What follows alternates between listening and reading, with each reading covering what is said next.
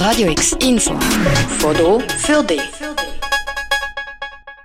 Wie fühlt es sich an, wenn man mit einer persönlichen Beeinträchtigung lebt und wenn man dadurch dann von Umwelteinflüssen behindert wird? Zum Tag der Menschen mit Behinderungen haben wir mit zwei betroffenen Personen geredet, wo über ihre Erfahrungen erzählt haben.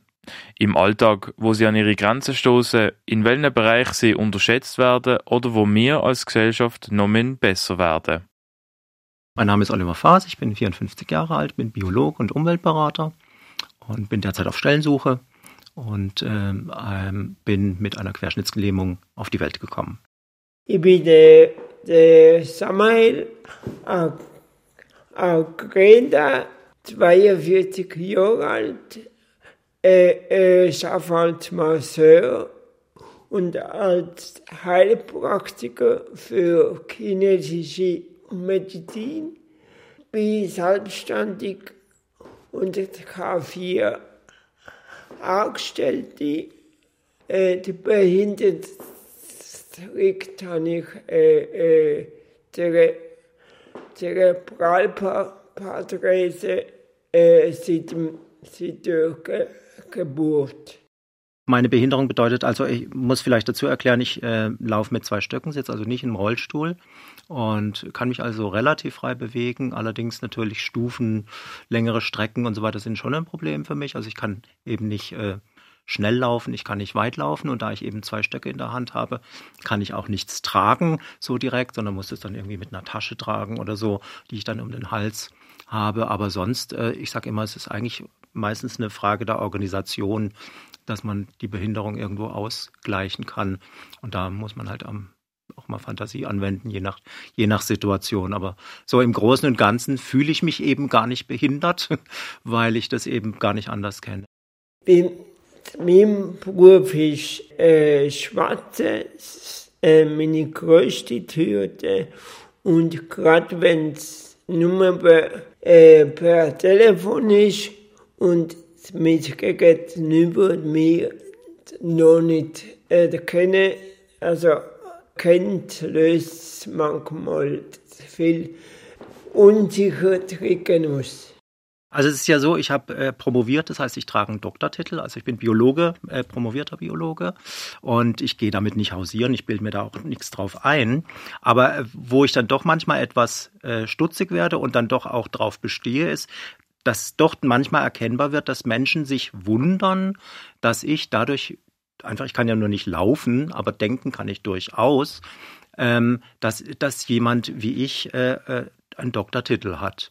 Und da merke ich dann eben, wir haben noch Weidheim äh, auf dem Weg der Inklusion, dass eben alle Menschen irgendwie gleichberechtigt sind und dass, alle, dass man eben allen Menschen auch mehr oder weniger äh, das Gleiche zutraut.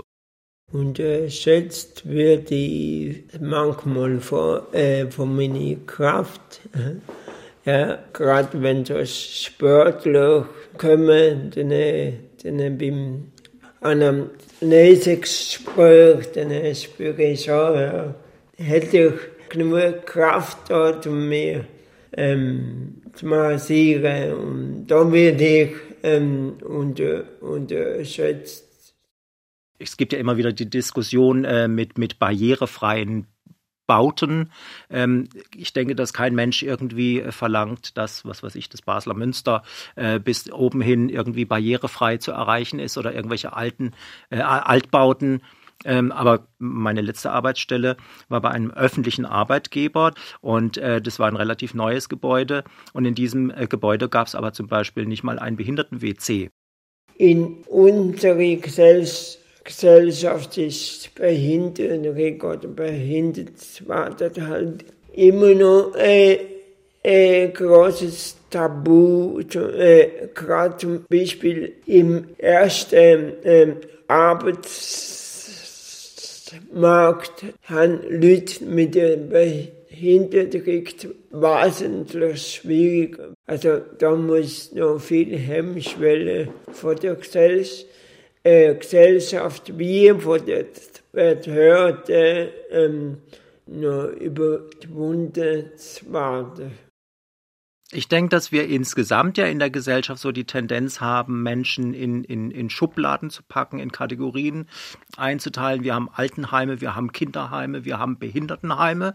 Und ähm, dann ist ja klar, wenn man, wenn man so separiert, dass man eben im, im Alltag weniger sichtbar ist und dass dann, ähm, dass man eben dann nicht daran denkt, dass es eben auch so und so viel Prozent Menschen gibt, die eben eine Stufe nicht so leicht überwinden können. Gerade wenn man noch IV-Bezüger ist und, und halt gleich will weitermachen, beruflich noch ein neues Studium anfangen, ähm, wird man halt schon sehr subtilisiert. Ja. Und so fühle ich mich schon äh, manchmal äh, nicht gleich ähm, behandelt. Auch ein Mensch mit Behinderung kann von sich aus auf die Leute zugehen. Ist auch, ich versuche es zumindest zu erleichtern, indem ich eben bei einem Bewerbungsgespräch zum Beispiel gleich äh, meine Behinderung anspreche und, und sage, äh, ist aber kein Problem für diesen Job aus meiner Sicht. Und dann ist das Thema auch durch. Und ähm, ich denke, dass Kommunikation hat immer zwei Seiten. Immer zu einer Kommunikation gehören immer zwei Leute. Und äh, ich kann als Mensch mit Behinderung nicht nur erwarten, dass die anderen mir immer helfen, sondern ich kann es vielleicht auch mal einfordern. Äh, jeder kann ich nur empfehlen, die Horizonte von Akzeptanz, wenn er, wenn er gerade ähm, anders ist, wie, wie einem selber ähm, probieren zu erweitern und mit den Mitmenschen zu leben. Das sind Ausschnitte von unserem Gespräch mit Oliver Faas und Samuel Agreda zum Tag der Menschen mit Behinderungen. Ob Doktortitel oder Schaffen als selbstständiger Masseur, der Samuel Agreda und der Oliver Faas zeigen auf, dass die persönliche Beeinträchtigung keine Rolle spielt im Job und auch im Arbeitsmarkt keine Rolle sollte spielen. Für Radio X, der Tim Meyer. Radio X, mehr Kontrast.